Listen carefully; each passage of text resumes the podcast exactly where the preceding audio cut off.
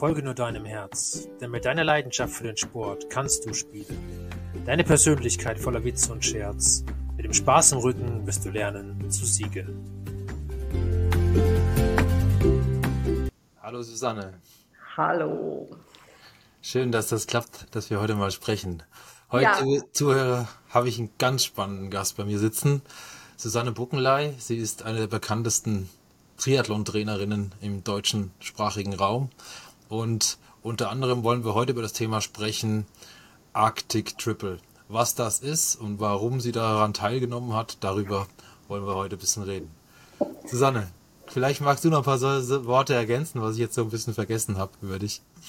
Eigentlich hast du es, also beruflich hast du es auf jeden Fall schon zusammengefasst. Ich bin jetzt 25 Jahre Triathlon-Trainer, auch Vollzeit tatsächlich. Also ich habe angefangen mit einer Firma, die auch Leistungsdiagnostik mit angeboten hat. Oder die gibt es auch immer noch, die Firma. Ich bin nur nach zehn Jahren dann raus, um nur noch zu coachen, weil ich die Nachfrage auch habe und tatsächlich mir das Schreiben von Trainingsplänen und das Betreuen von Leuten am meisten Spaß macht. Und jetzt mache ich im Grunde nichts anderes mehr und ich habe Diplom Sportwissenschaft studiert, auch Triathlon und Leistungssport als Schwerpunkt, habe einen A-Trainer der DTU. Ja, und das ist so mein Alltag ähm, von der beruflichen Seite her. Sehr schön, sehr schön. Ja, deswegen natürlich, wahrscheinlich hast du auch schon einige Erfolge gecoacht sozusagen, ne, wo jetzt auch Tri Triathleten vielleicht irgendwas Größeres erreicht haben. So, was ist so in deiner Karriere, wenn du so ein bisschen zurückschaust, was ist so der größte Moment gewesen, wo du für, auch vielleicht von einem Athleten also sicherlich waren es auf der Profi-Seite, wenn jemand oder in dem Fall waren es Frauen, ein Ironman-Rennen auch gewonnen haben.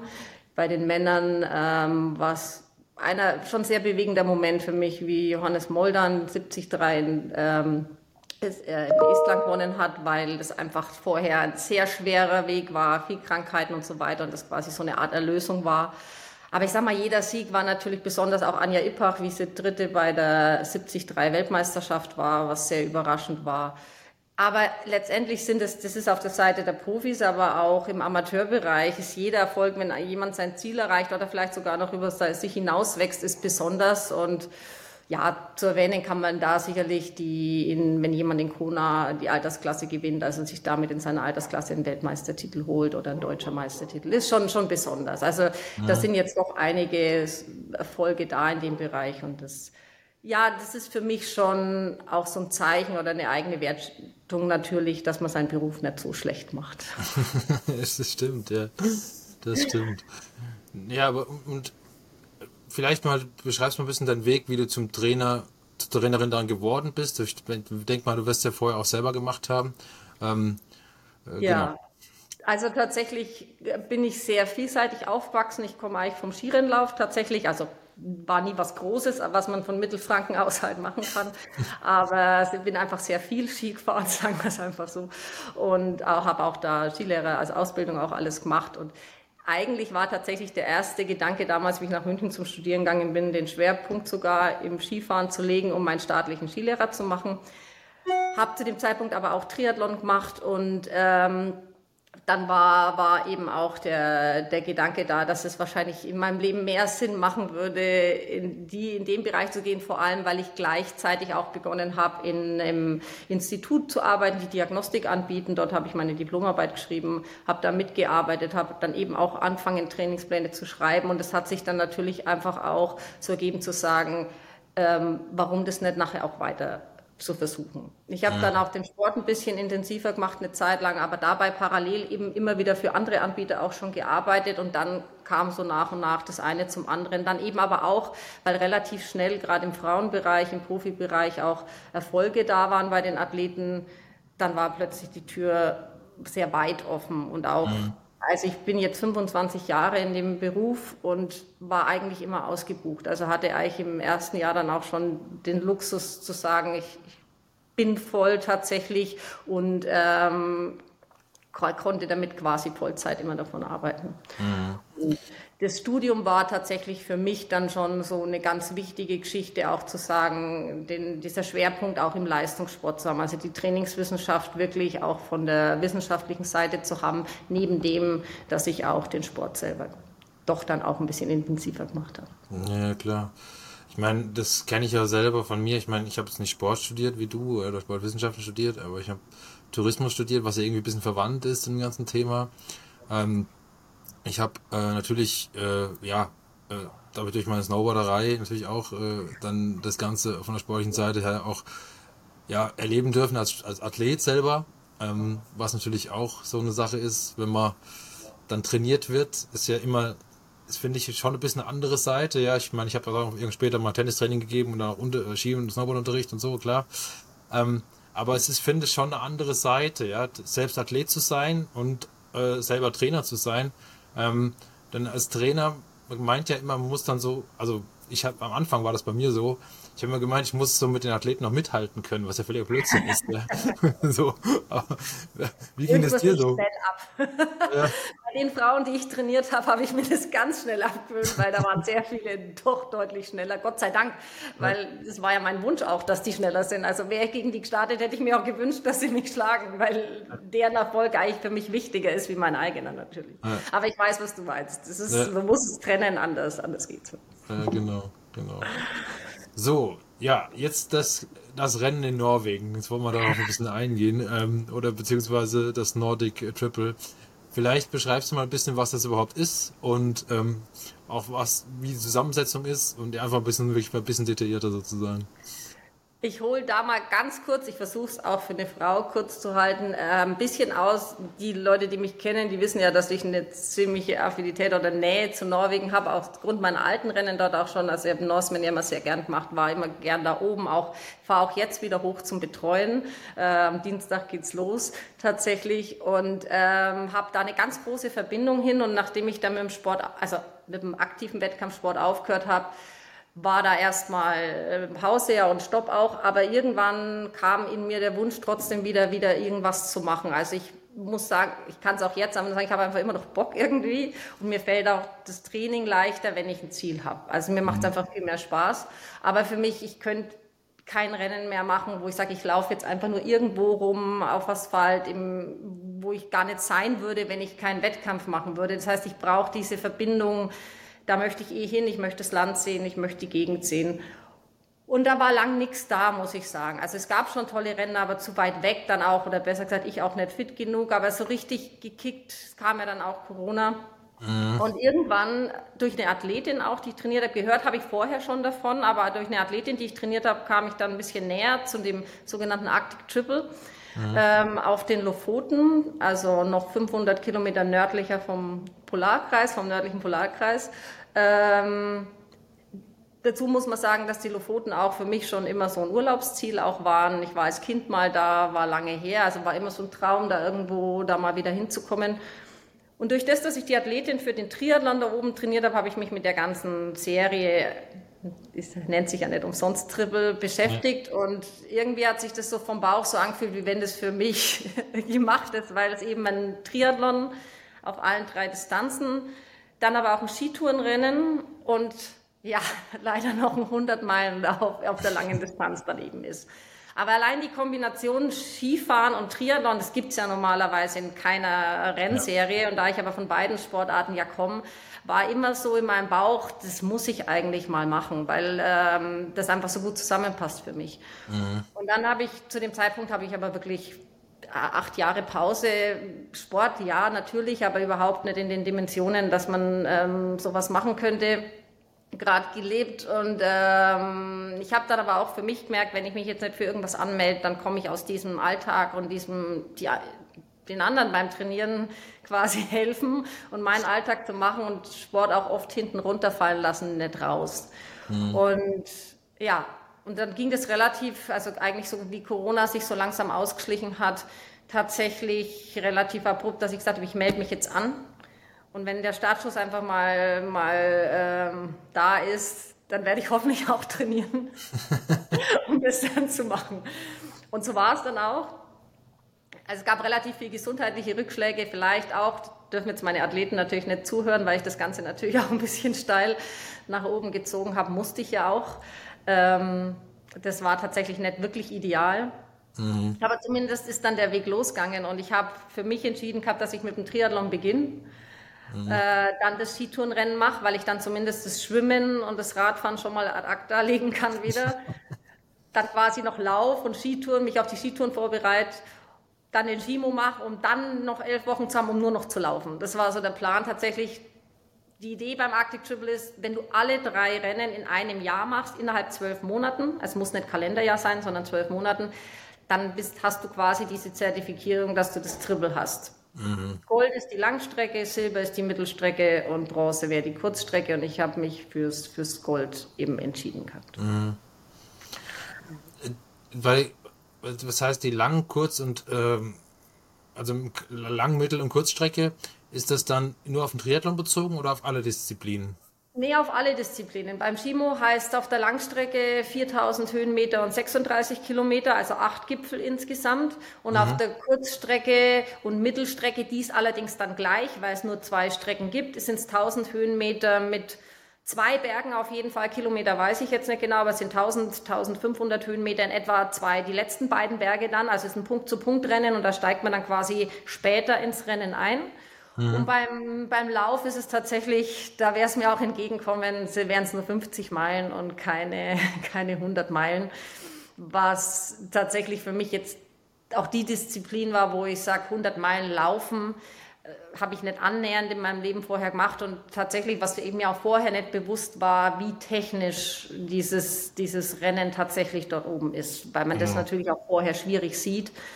Mir war klar, dass es ein schweres Rennen ist, aber vom Grad der Technik war es mir tatsächlich vorher nicht bewusst. Also ich habe immer diese Kilometer im Kopf gehabt, 100 Meilen, 167 Kilometer, die waren schon eine Herausforderung in ähm, Maximum in etwa 40 Stunden.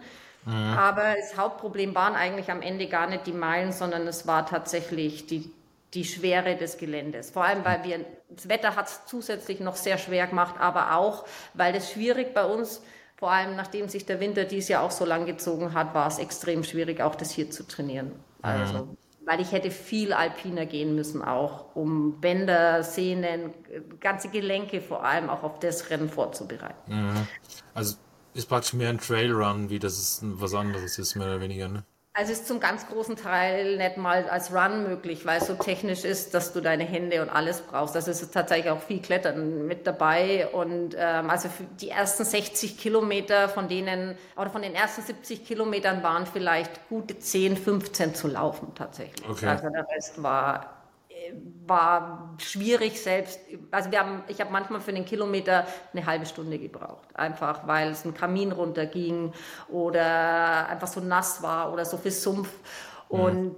da muss ich tatsächlich sagen, da hätte ich mehr Einblick auf die Strecke gebraucht und auch ganz klar mehr Vorbereitungszeit. Mhm. Das, durch das, dass ich schon verzögert in den Triathlon gestartet bin, dann ja im Endeffekt der Winter hauptsächlich fürs Skitouren waren und man ja schon läuft dann, aber natürlich schwierig ist, in dem Moment technisches Gelände zu trainieren im Schnee, ähm, war dann noch dazu habe ich in der Zeit auch den A-Trainerschein dann noch gemacht, weil ich dachte, ich drücke mal wieder die Schulbank. Und dann waren quasi noch nicht mal mehr elf Wochen und das Blöde war für mich auch noch, dass ich aus dem Triathlon, der ist ja auch sehr alpin beim Laufen, also der war schon auch richtig Offroad, das erste Mal in meinem Leben länger gelaufen, wie dass ich Rad gefahren bin. Mhm. Ähm, da habe ich eine Verletzung mitgezogen, die auch bis zum Rennen tatsächlich leider da war. Okay. Und äh, jetzt ist sie weg, aber vielleicht habe ich das Rennen gebraucht, dass der Muskel tatsächlich endlich Ruhe gibt. Aber gut, es lief tatsächlich am Schluss raus nicht alles so, wie ich mir das Ganze vorgestellt habe, aber fair enough dieses ganze Projekt Arctic Triple hätte, muss ich jetzt einfach auch so sagen, von meiner Seite wahrscheinlich einfach mindestens ein Jahr mehr Vorlauf gebraucht. Im Triathlon mhm. hat super funktioniert. Ich habe den gewonnen. Allerdings muss man dazu sagen, dass nur zwei Frauen den Cut-off geschafft haben, also tatsächlich überhaupt nach dem Radfahren noch laufen durften oder dann auch in die Berge noch rein durften. Ist dort sehr eng bemessen, weil es einfach auch gefährlich wird irgendwann sonst. Mhm. Beim Skitourenrennen war es wunderschön. Das war für mich ein absoluter Traum. Wir haben es einfach nur genossen. Wir hatten die ganze Woche nachts Neuschnee, tagsüber blauen Himmel und Pulverschnee. Es war einfach. Das ist halt geil, ne? Das war das Schönste, was ich in meinem Leben je gemacht habe, was Skifahren betrifft oder auch so. Und auch der Renntag war genauso. Acht Gipfel, blauer Himmel, schönster Schnee. Also das war einfach nur toll. Ja. Und dann, wie gesagt, beim 100-Meilen-Lauf, wir hatten die ganze Woche zwischen drei und acht Grad und Schneeregen, auch unten auf Nullenmetern schon. das hat dort wochenlang geregnet, es war reiner Sumpf und ich ganz klar, muss man ganz klar sagen, nicht vorbereitet drauf und darum war für mich bei ungefähr 70 Kilometer, nachdem ich mir das Knie dreimal verdreht habe, noch. Aber einfach auch, weil die Sehnen und Bänder nicht stabil genug waren. Das war jetzt nicht nur einfach blöd gelaufen, sondern auch einfach, weil das nicht stabil genug trainiert war, war dann für mich das Rennen zu Ende. Mhm. Und was jetzt aber auch heißt, dass ich zwar den Triathlon habe, den Chimo habe, aber das Triple nicht beendet habe. Richtig, also da gibt es noch eine Aufgabe sozusagen. Ja. ja, hätten wir das Interview direkt am Tag nach dem Rennen geführt, hätte ich dir Stein und Bein geschworen, dass es auch keinen zweiten Anlauf gibt, weil ich sage, mir geht es ja, bei mir ist nichts offen tatsächlich in, in meinem Sport an sich. Und ich habe den Triathlon gemacht, den ich wunderschön fand. Ich habe das Skitourenrennen gemacht, wo wir entschieden haben, dass wir das sowieso auch ganz einzeln nochmal machen wollen, weil es einfach so schön war. Aber ich habe auch gesagt, ein zweites Mal versuche ich keinen 100-Meilen-Lauf zu laufen, weil ich das jetzt von mir aus eigentlich nicht machen würde. Mhm. Auf der anderen Seite muss ich aber sagen, dass ich es eigentlich, diese 70 Kilometer, die ja auch schon sehr lang waren von den Stunden her, wir waren auch schon 15 Stunden oder was unterwegs, sehr genossen habe und es mir eigentlich auch total gut gefallen hat und ich mir schon vorstellen kann, dass man mehr Sicherheit in dem Gelände und eben auch noch mehr, ja, mehr Leistung in dem Gelände auch sicher arbeiten kann. Und irgendwie, ja, ich bin nicht gut mit offenen Rechnungen. Das, hat sich, ich laufe jetzt plötzlich wieder schmerzfrei. Vielleicht war es auch eine Kopfsache, keine Ahnung. Ähm, und jetzt, wenn ich laufen gehe, muss ich gestehen, ich gebe es einfach zu, dass es da oben einfach immer irgendwo, immer irgendwo äh, ja. äh, ist, äh, ich kenne so Geschichten.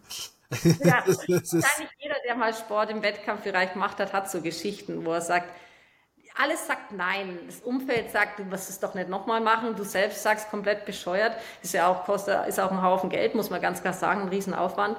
Es spricht im Endeffekt ganz viel dagegen. Aber ja. ich würde heute zumindest nicht unterschreiben, dass ich es nicht irgendwann nochmal probiere. Also ja. ich würde jetzt unterschreiben, dass ich sage, nicht nächstes Jahr unbedingt, aber ich würde es nicht mehr unterschreiben, dass ich sage, obwohl ich zu Leuten schon gesagt habe, nein, einen zweiten Anlauf gibt es nicht. Ja. also ich, ich glaube auch, vielleicht kann man nochmal, die Radstrecke, ist das dann Asphalt oder, oder ist ja. das in Gravel? Das ist Asphalt. Die war in, also in meinem Jahr, also dieses Jahr haben sie die Strecke geändert, war es gute 200 Kilometer in etwa, fast alles Küstenstraße, mit dazwischen mal ein paar Anstiegen, aber die ist eigentlich gar nicht so schwer, finde ich. Also ich hatte ja. auch ein mega gutes Radfahren für das wenige, was ich trainiert habe. Ich war ich extrem zufrieden und es hat unheimlich Spaß gemacht. Wir hatten aber auch tolles Wetter. Ja. Ähm, was die Strecke schwer macht, ist der Wind dann irgendwann, weil die einfach an der Küste sehr starke Winde haben. Das haben sie immer. Schwimmen, muss man dazu sagen, sind vier Kilometer im Hafen dort, die sehr kalt sind. Es hat 11, 12 Grad, aber kann man heutzutage mit Neopren und Wärmegadgets so viel machen. Also es war völlig in Ordnung, war absolut okay mhm. und hat ein bisschen Strömung. Also die vier Kilometer dauern ein bisschen länger wie normal, aber alles in dem Rahmen. Die sind auch im, in einem größeren Hafenbereich, also sehr safe, muss man auch keine Angst haben oder so. Und Rad ist tatsächlich ganz normal, würde ich sogar als klassische Triathlon-Strecke bezeichnen, weil sie eben durch das, dass vieles flach ist, auch eine richtige Zeitfahrstrecke ist. Also ich würde sagen, ich bin die komplett durchgängig in der Zeitfahrposition auch gefahren. Mhm. Und Laufen ist dann 25 Kilometer flach auf der Straße. Das haben sie jetzt dieses Jahr geändert. Das finde ich sehr gut, weil wir doch auf einer relativ großen Straße gelaufen sind und Wohnmobile werden dort oben immer mehr. Die Gegend ist toll. Mhm. Ist, dann immer mehr große Fahrzeuge, auch LKWs natürlich, Busse. Das fand ich am Anfang für das, dass man da sehr einzeln rumläuft, weil sich das Rennen doch sehr auseinanderzieht, ähm, weil man sehr müde ist, im Kopf auch schon schwierig und was ich toll finde, ich hatte mit den äh, Rennveranstaltern danach ein Treffen und haben sie eben um Feedback gefragt und sie haben das, was ich jetzt sehe in der Ausschreibung, komplett angenommen auch, dass sie den Straßenteil komplett weggenommen haben. Mhm. Ähm, wir sind dann nach 25 richtig ins Gelände gelaufen, auch ähm, richtig auf, auf also 1000 Höhenmeter hoch und dann langer Abstieg, auch sehr schwerer Abstieg, fand ich ja. damals müde auch. Und dann im Ort Zwolver, wo alles Start und Ziel immer stattfindet, ähm, dann nochmal auch über den Hausberg drüber. Das ist so ein kleinerer Berg, aber auch technisch, vor allem runter dann, aber sehr schön und mhm. nahe am Ziel dann schon. Und jetzt ist die Strecke, dass man erstmal zweimal flach um den See läuft, oder flach ist es nicht, wellig, und am Schluss zweimal den Hausberg läuft. Und das okay. finde ich tatsächlich jetzt eine schönere Strecke noch, weil sie weg von der großen Straße geht. Mhm. Und allein und die Radstrecke hat sich jetzt auch ein bisschen in die andere Richtung verlagert, aber ähnlich vom, vom Profil. Aber allein, dass der Triathlon zwei neue Strecken hat, ist natürlich auch schon wieder so ein Grund. Ich müsste ja nicht mal das Gleiche nochmal machen. Laufweg fällt mir sogar noch besser. Ja, das stimmt. Also jetzt, also, jetzt fehlt noch so, dass es dann eine Gravel-Strecke im Fahrradfahren wird, ne? Das fehlt noch. Ja, tatsächlich, da warte ich schon immer so drauf, dass es sowas, was es im Xterra ja im, auch im Mountainbike gibt, äh, irgendwann mal auf der Langstrecke, also wirklich auf der richtigen Langdistanz, auch mit dem vollen Marathon im Offroad-Bereich gibt. Also ruhig, auch Gravel muss jetzt gar nicht Mountainbike sein, dass es nicht zu heftig ist, aber so, dass man sagt, Schwimmen im Meer oder im offenen Gewässer, Gravel, schöne Gravelstrecke und dann einen, einen, Marathon auch im Gelände zu laufen. Das wäre so was, was mich, glaube ich, weil letztendlich geht es ja immer irgendwo um das, was reizt ein. Und ich sehe das bei den Triathleten auch, dass viele einfach sagen, ich möchte mal was anderes machen, ich möchte mal was Neues machen. Trotzdem muss es irgendwo safe sein. Ich muss mich trotzdem einigermaßen sicher fühlen. Es darf schwer sein, aber nicht gefährlich. Ja. Und da ich habe ja jetzt hundertmal schon gedacht, dass ich mit dem Sport durch bin, aber das sind dann die Dinge, die mich dann plötzlich wieder reizen, weil es einfach wunderschön ist. Das ist letztendlich ist es kein Wettkampf dann, sondern es ist ein Tag in, im schönsten Gelände. Für mich ist das Arctic Triple immer noch die schönste Art, jetzt die Lofoten kennenzulernen. Das mhm. ist auch die Idee hinterm Arctic Triple, ist die ganzen Lofoten mit Darum haben sie es auch tatsächlich, wenn man sich die Karte anschaut, wo die Strecken stattfinden, ist es bewusst so gewählt, dass man sie von allen Seiten ähm, durchläuft oder fährt oder radelt und am Ende landet man immer in Zwolve. Das mhm. Ziel ist immer am Marktplatz in Zwolve. Und, aber die Idee der Veranstalter dahinter ist tatsächlich, die Lofoten kennenzulernen. Mhm. Und das kommt mir, die für sich selber keinen Sinn mehr drin sieht, einfach nur auf Zeit irgendeine Strecke abzulaufen oder zu schwimmen oder zu radeln. Den Sinn sehe ich schon lange nicht mehr bei mir. Ja. Das habe ich zu viel gemacht, lange gemacht, mache ich meinen Job zu gern, aber da kommt kein Kick. Aber ja. so, eine, so eine besondere Gegend wie die Lofoten auf alle Art und Weise quasi nicht vom Auto aus oder nur äh, mit der Kamera irgendwo stehen zu besuchen, das ist ein echter Kick noch. Also ja. auch nicht anders wie früher. Ja. ja. Das glaube ich.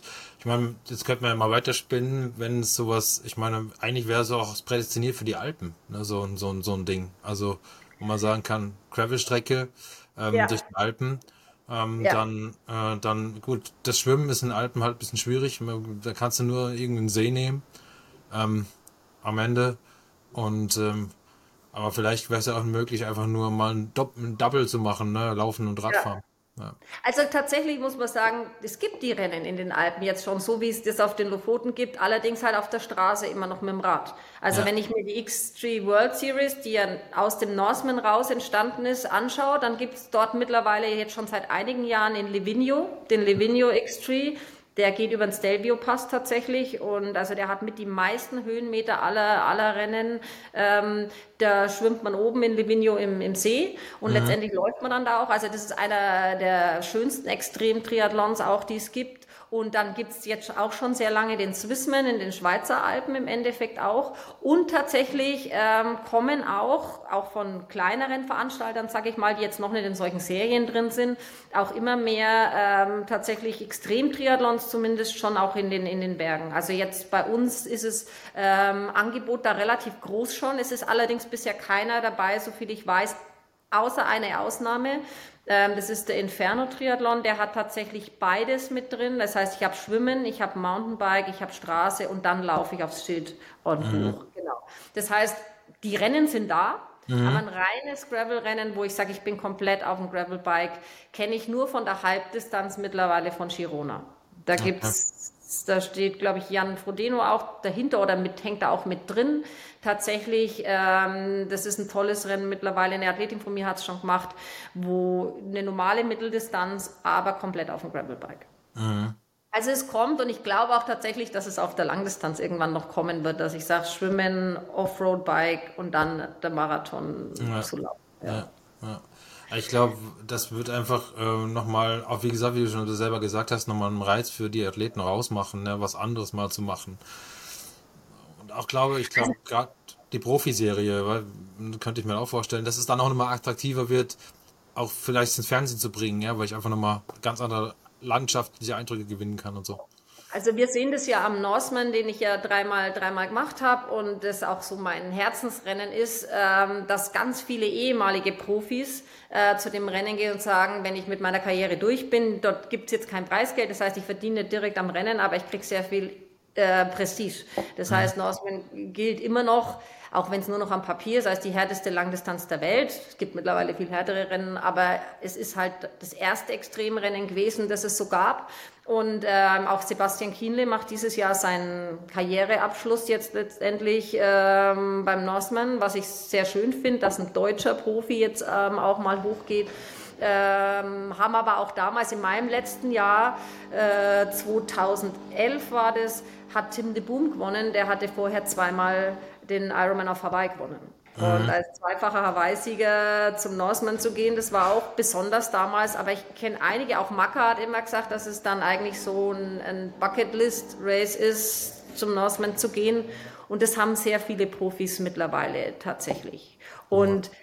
Aus dem Punkt raus, raus, dass dort so viele Bewerber sind auf, bei dem Rennen, die aber gar keinen Platz kriegen, weil das mhm. einfach limitiert ist auf circa 280 Teilnehmer, sind auch die anderen Rennen aus dem Boden gesprossen mittlerweile. Damals, wie ich noch aktiver war, also 2011, 12 rum, kam dann das Rennen in Schottland, der Keltman. Mhm. Das war damals äh, eins der ersten Rennen, dann eben auch mit dem Swissman zusammen. Und das ist auch ein wunderschönes Rennen durch die schottischen Highlands. Und äh, von der Schwierigkeit her steht es den anderen auf keinen Fall nach, tatsächlich. Das glaube ich, ja. Ich glaube auch Schottland hat, hat es auch viel Sumpf dann oder so. Kann das sein? Ja, wobei mhm. wir tatsächlich ähm, das Glück hatten, dass wir den noch einigermaßen nur welligen Teil, also den noch nicht den richtigen Berg, ähm, quasi auf Schotter gelaufen sind. Also da mhm. ging das gut. Und dann ging es wirklich in so eine steilen Bergrampe rein, was auch nur zum Gehen war. Also es konnte keiner rennen, auch, auch bei den Männern vorne keiner, ähm, was dann eher Geröll war tatsächlich. Also mhm. da waren die Schwierigkeiten eher, dass sehr viel Geröll auch runter war. Ähm, weniger, weniger nass tatsächlich, sondern eher, dass man sagt, halt auch wieder technisch. Ähm, mhm gar nicht so einfach mit dem Nebel auch in der, mit der Orientierung, weil es da oben teilweise ganz schön neblig wird und ja, aber alles, alles, sag ich mal, machbar. Schon. Mhm. Auch für normalen Triathleten. Das jetzt genau da wollte ich mal ein bisschen ähm, fragen. Und zwar ist ja so, jetzt das Triathlon-Training, wenn man es klassisch macht, ja, also es ist ja viel Straße, viel flach, viel, ja, äh, sag ich mal, eher stupides Laufen, stupides Radfahren, stupides Schwimmen, so.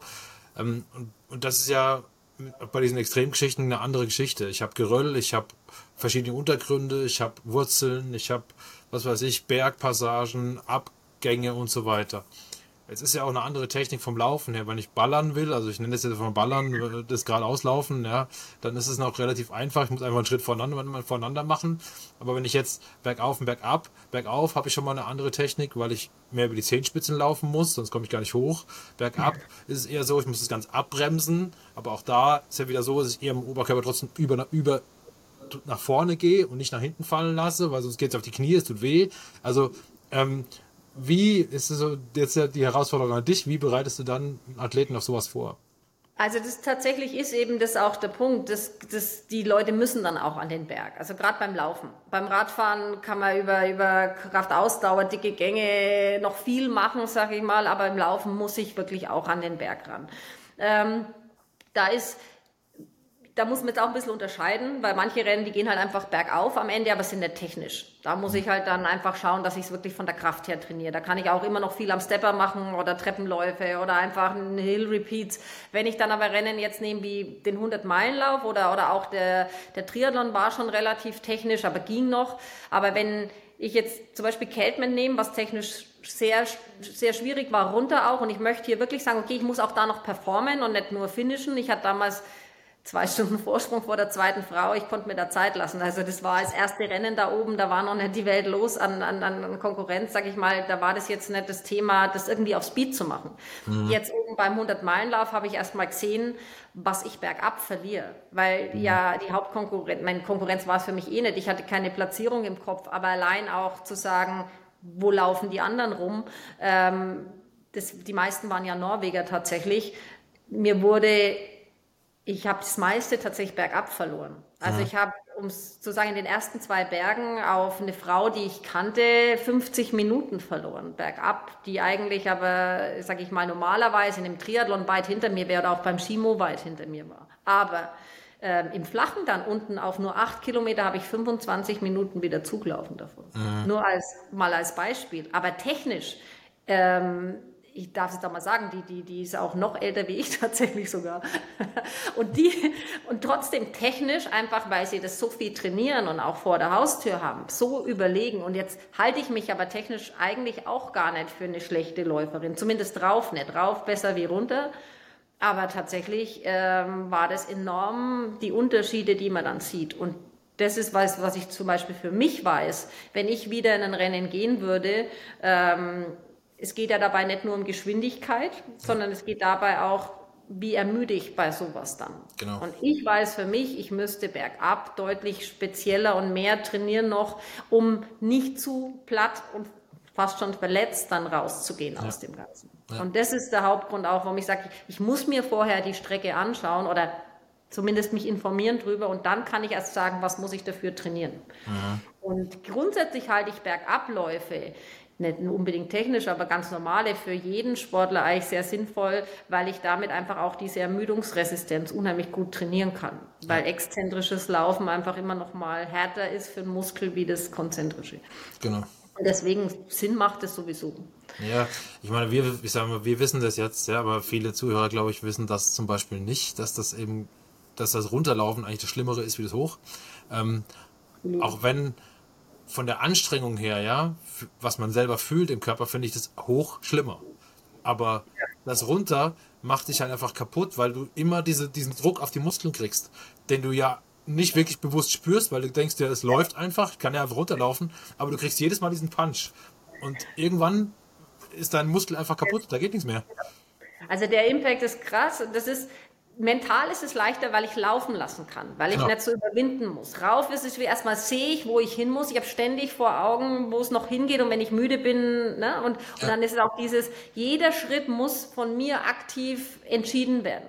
Genau. Bergab laufen die Beine eigentlich von selber. Aber ja. wie du sagst, ich merke gar nicht, was da teilweise auch alles passiert. Und bei den meisten ist das Ganze am Ende dann auch nicht das Muskuläre das Problem, sondern die, die jetzt irgendwie Probleme haben oder es gar nicht finishen, sondern tatsächlich, weil das Knie oder irgendein Band oder irgendein Gelenk einfach irgendwann an seinem Limit ist. Und ja. meine Sprunggelenke, obwohl mir die nicht mal wehgetan haben, waren eine Woche danach noch, noch dick geschwollen. Und das ja. habe ich aber nicht mal gespürt, weil die waren okay. Also es war ja. wirklich meine Bänder seitlich am Knie, die das Problem gemacht haben.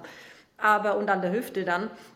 Aber tatsächlich waren auch Gelenke noch beansprucht, die mir noch nicht mal Schmerzen bereitet haben. Aber ich habe eine Woche später noch gesehen, die haben wirklich ausgeschaut, wie wenn ich ein Bänderriss hätte. Hatte ich nicht, aber so mhm. hat es optisch ausgeschaut. Mhm. Und da sieht man dann erstmal äh, die Belastung von sowas dann eben. Ja, genau. Und das muss ich mir halt bewusst sein. Und das ist auch heutzutage ein bisschen die Gefahr, so wie es ja generell bei langen Strecken immer ist. Man lässt sich leicht von sozialen Medien oder Bildern oder weil es ein anderer macht oder wenn gerade ein Event ist, lässt man sich natürlich immer leicht pushen und auch motivieren, sowas auch zu machen.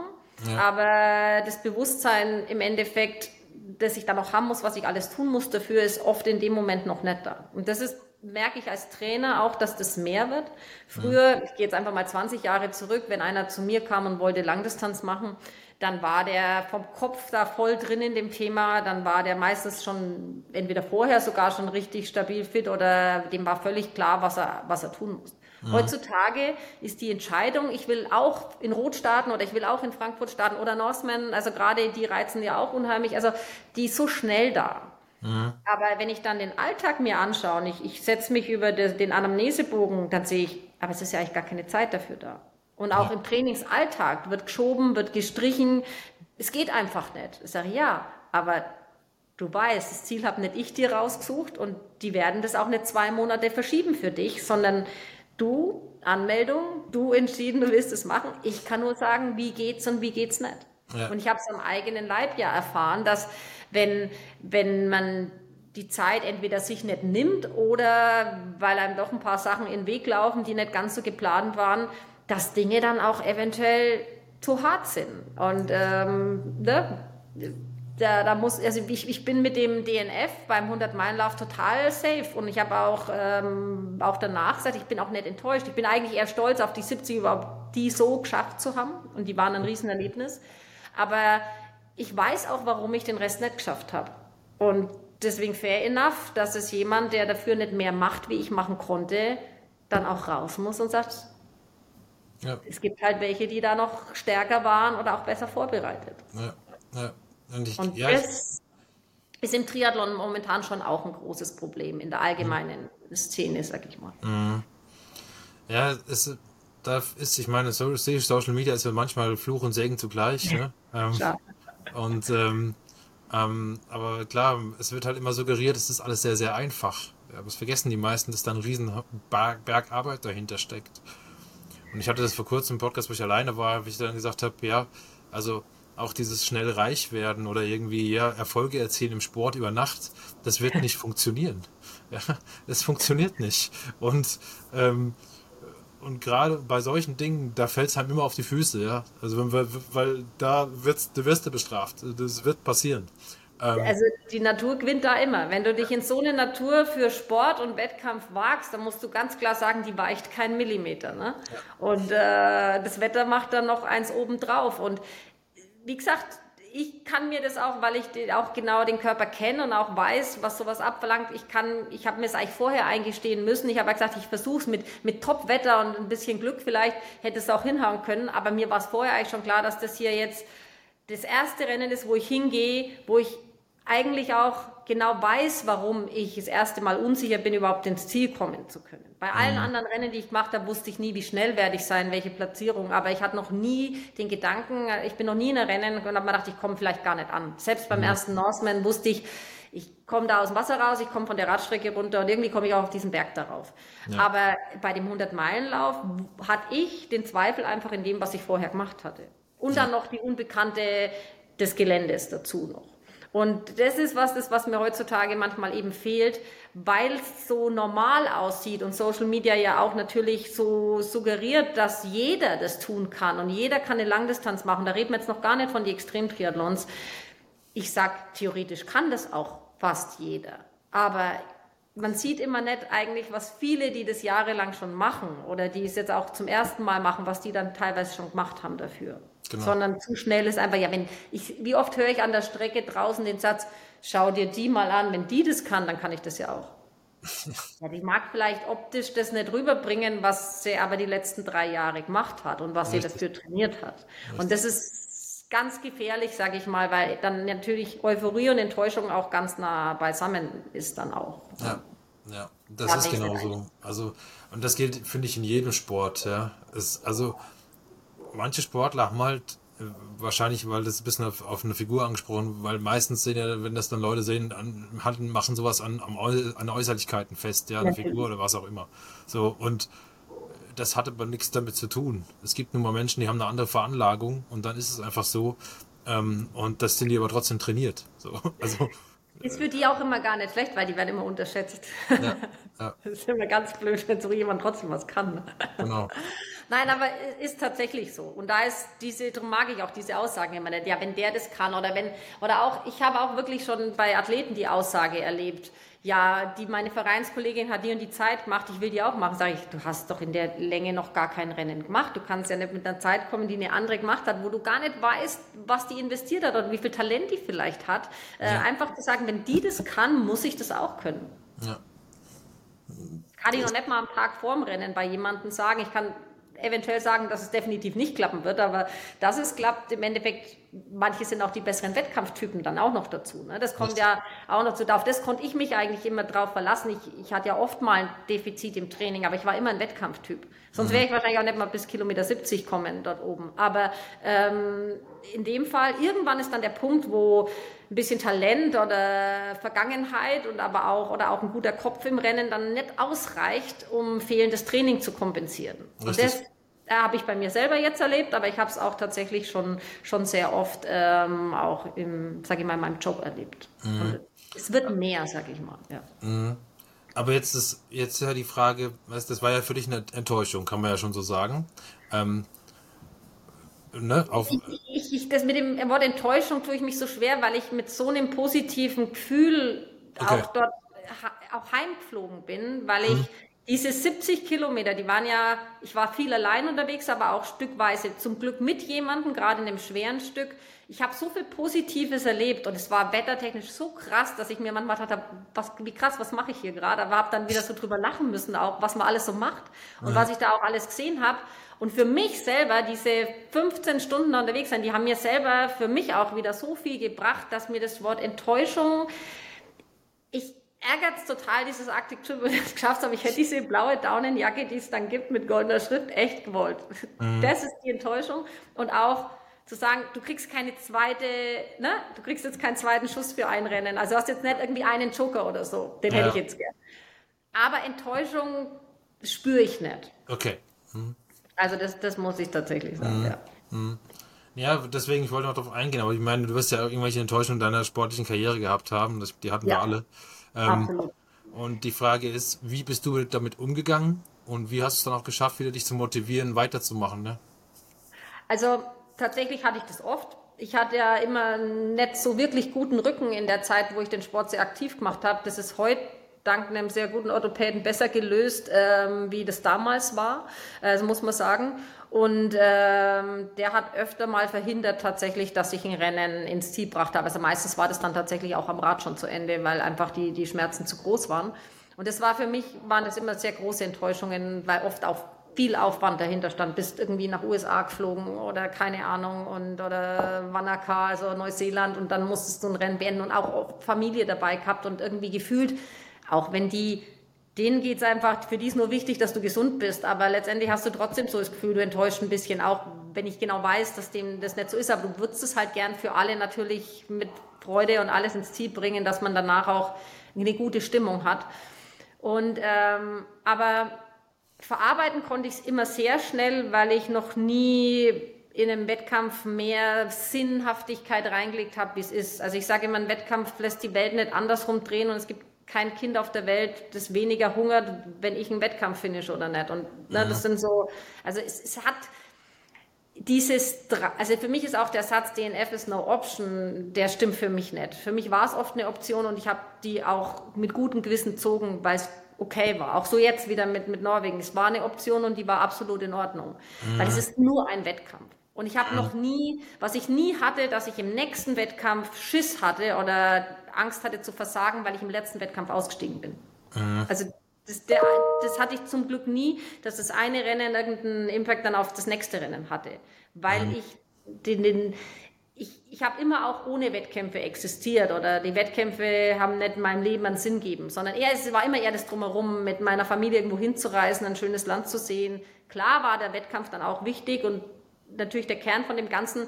Aber für mich war auch eine Reise deswegen nicht sinnlos, nur weil ich nicht ins Ziel gekommen bin. Mhm. Und letztendlich, wenn ich heute zurückdenke, auch an meinen Sport, wenn ich an den Sport denke, dann sind es jetzt nicht einfach die Erfolge, die in meinen Kopf kommen, sondern dann ist es immer dieses, was ich an Menschen kennengelernt habe. Also in Norwegen fühle ich mich fast zu Hause mittlerweile, dass ich fast alles mit meiner Familie gemacht habe, ähm, dass die überall dabei waren, da, was wir da eigentlich für eine Zeit dann immer hatten. Und das nimmt mir auch keiner, egal ob ich ins Ziel kommen bin oder nicht. Und so mhm. war es jetzt mit Norwegen ja auch wieder. Die Zeit da oben war trotzdem, trotz selbst daheim 30 Grad und da oben 3 Grad und Schneeregen. Die Lofoten sind in jedem Wetter einfach wunderschön und besonders. Und es ist einfach so ein Privileg, das machen zu können, dass es mir mein ganzes Leben lang wäre es mir schon schwer gefallen, eine echte Enttäuschung oder eine Krise im Kopf zu kriegen, weil ich bei einem Rennen nicht ins Ziel komme. Mhm. Also ich versuche auch das immer den Athleten zu vermitteln, wegen mhm. dem Rennen nicht die Welt untergehen zu sehen. Ja. Also da gibt es auf unserer Welt einfach zu viele wirklich schwere Sachen oder schlimme Sachen, dass das in meinem Kopf keinen Platz hat. Dann sauber trainieren, die Fehler nicht nochmal machen und ein schönes Ziel suchen und sagen, okay, da ist die Richtung und nicht da hinten. Mhm. Also das ist so mein Weg eigentlich immer gewesen. Mhm. Das finde ich spannend, aber es gibt ja wirklich auch Athleten, die da daran kaputt gehen und sowas. Gibt's ja. Also, ne, also deswegen ähm, auch was. Kann ich auch absolut verstehen, weil das hat einfach was mit deinem, ich glaube, das hat was mit deiner Lebenseinstellung an sich oder was du für, die kannst du noch nicht einmal komplett bestimmen. Also du kannst ja, ja nicht komplett bestimmen, ob du ein positiver oder negativer Mensch bist. Also das gibt ja, negativ meine ich jetzt nicht, negativ weil grantig oder so, sondern dass halt Dinge dich eher runterziehen oder du eher zweifelst oder in Frage stellst. Und ein anderer ist irgendwie immer, immer fröhlich. Und, ja. äh, und das kannst du ja schon gar nicht hundertprozentig beeinflussen. Ja. Und das macht eben auch, wenn du so ein Grundnaturell bist, dass du das Glas immer halb voll siehst, dann tust du dich auch da leichter. Und ich ja. kann absolut verstehen, wenn ein anderer damit anders umgeht und es den wirklich trifft, weil mhm. das vielleicht auch einen anderen Stellenwert hat. Und man mhm. muss es auch respektieren. Man kann von seiner ja, Lockerheit bei dem Ganzen nicht äh, davon ausgehen, dass das jedem so gelingt. Und ja. Ja. Ja. man sollte ja Menschen eh immer da abholen, wo sie stehen. Und dann muss ich als Trainer da auch den Weg finden zu dem, nicht zu sagen, hey komm, ist doch nicht schlimm, bist ausgestiegen, sondern ich muss es genauso ernst nehmen und, und, und, und in dem Moment schätzen, wie es, wie es für den Athleten gerade sich anfühlt. Ne? Mhm. Und da kann ein DNF natürlich schon eine ganz große Rolle spielen, weil es einfach eventuell ein jahrelanges Ziel war oder sich jemand das auch extrem aus dem Fleisch schneidet, das Training, auf ganz viel verzichtet hat. Das ganz wichtig war, dass es an dem Tag eben und an dem Ort äh, stattfindet.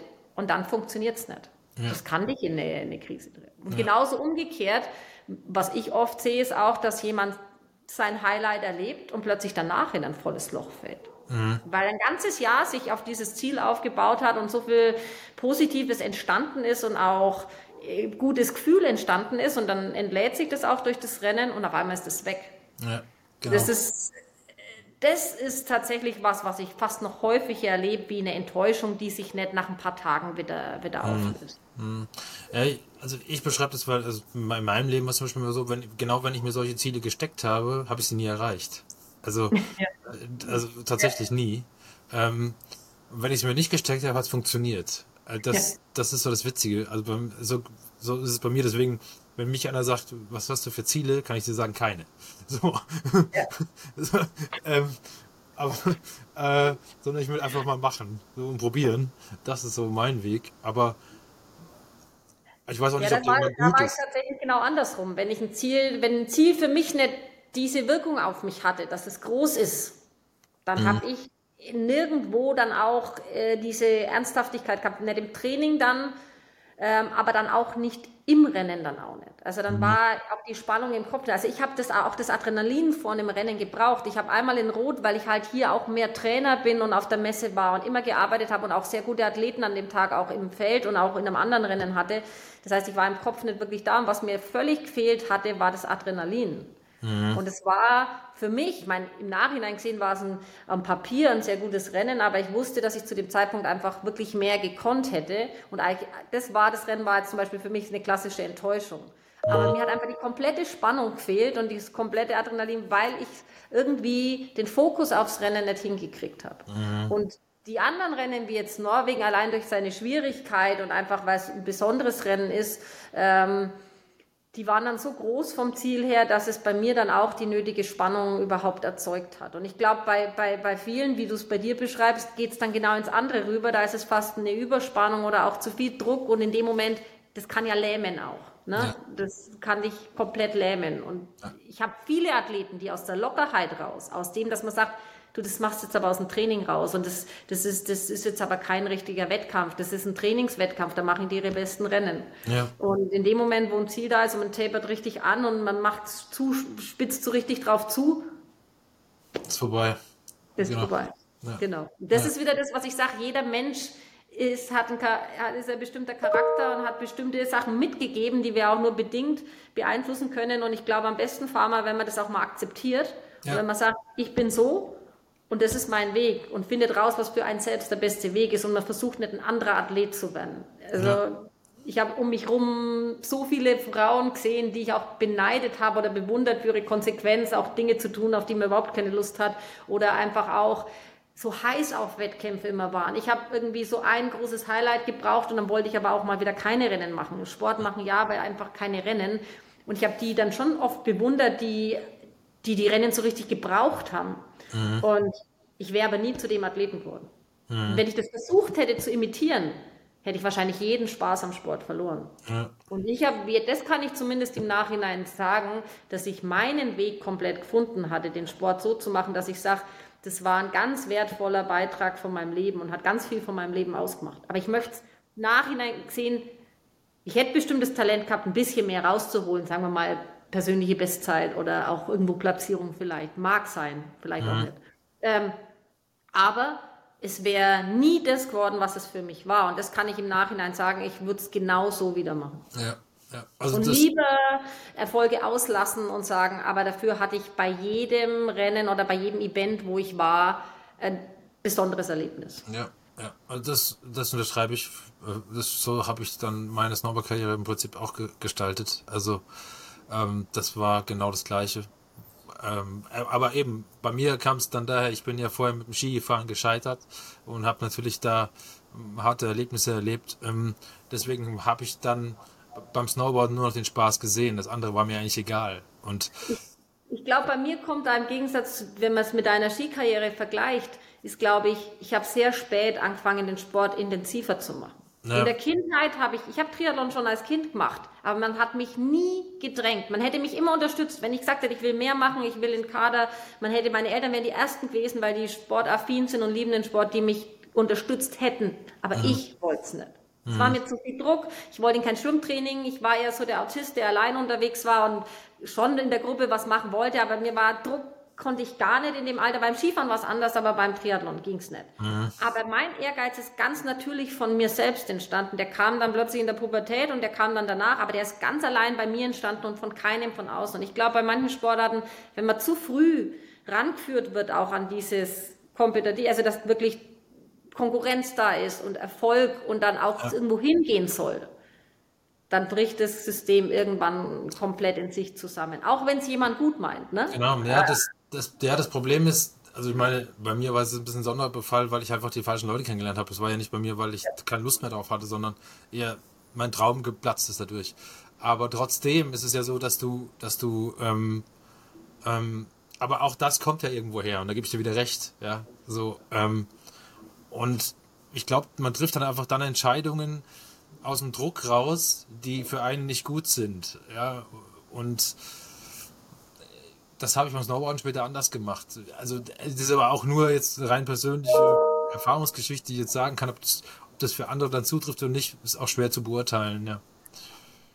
Ich kann solche Sachen wie ich das, was ich jetzt über meinen Sport sage, auch erst hinterher jetzt sagen. Ähm. In der Zeit damals habe ich hundertmal gedacht, ich verpasse eine Chance, richtiger Profi zu werden vielleicht. Oder ich wüsste mit ein bisschen mehr konsequent, könnte ich noch mehr erreichen. Das, da war immer so ein Battle mit mir da. Also ich kann jetzt nicht sagen, dass ich durch meinen ganzen Sport so durchgewandert bin und immer wusste, ob ich gerade die richtige Entscheidung treffe. Ich habe halt welche getroffen, äh, viel aus dem Bauch. Und jetzt im Nachhinein sage ich, es war scheinbar richtig. Aber.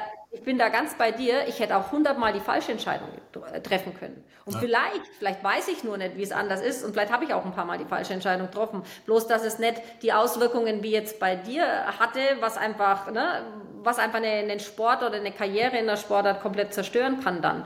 Und da ist dann auch viel Glück dabei. Das muss man, muss man ganz klar sagen. Richtig. Aber in dem Prozess weißt du es nicht. Jetzt mit dem Abstand, den ich habe, der ja trotzdem auch schon relativ groß ist, ist es natürlich einfach auch immer leicht, irgendwie über das, was man mal gemacht hat, zu reden und zu sprechen. In dem Moment hast du ja keine Ahnung. Richtig. Also. Richtig. Ich würde sagen, das waren doch ein paar schöne Schlussworte, oder? ich denke auch. ähm, ja, meine letzte Frage, die ich dann immer stelle, so ist natürlich, was willst du unbedingt noch mitgeben, was, äh, was jemand hören sollte? Äh, genau. Was ich, wir hatten jetzt viel über das Thema Sport, Beruf, Sport, äh, Rennen. Ich kann einfach nur empfehlen, Sport als was, was ja, als eine Art Lebensstil zu sehen oder als was ein Teil vom Leben und dieses Thema Wettkampf als Begleitung, womit man vielleicht die Würze in der Suppe, die Kräuter oder das Salz, die, die das Ganze natürlich spannender machen. Aber insgesamt den Leuten so ein bisschen mitgeben, dass man einfach diesen Spaß dran haben soll, sich draußen zu bewegen und das nicht im Auto, sondern einfach die Natur zu erforschen und deswegen auch mal runter von der Bahn zu gehen, sondern zu sagen, wenn ich schon heute laufe, warum verbinde ich es nicht, das in der Gegend zu machen, die ich mal sehen wollte? Und wenn ich einen Wettkampf mache, gehe ich mal irgendwo hin, wo ich schon mal sein wollte. Oder, oder gehe zu einem Rennen, wo ich weiß, das ganz viel Energie hat und ganz viel Emotion und einfach dieses, dieses Gefühl dabei nicht zu verlieren, dass Sport einfach schon was Besonderes ist und was Schönes ist, ähm, ohne dass es so verbissen sein muss und dass es nur um diese Leistung an sich geht. Weil wenn man ganz ehrlich ist, ist Leistung extrem relativ. Ja, ja das hat, ist extrem viel, hängt von Perspektive ab. Und letztendlich interessiert die reine Leistung einen eh immer nur selbst. Oder vielleicht das nahe Umfeld, aber sonst eigentlich keinen. Und, aber wenn der Sport dir was Positives für dein Leben gibt, dann, hat, dann war er schon richtig. Genau. Sehr schön. Susanne, danke schön für die nette Stunde. Gerne. Und ja, das würde ich sagen. Das war der Sascha und die Susanne. Ciao, macht's gut. Ciao.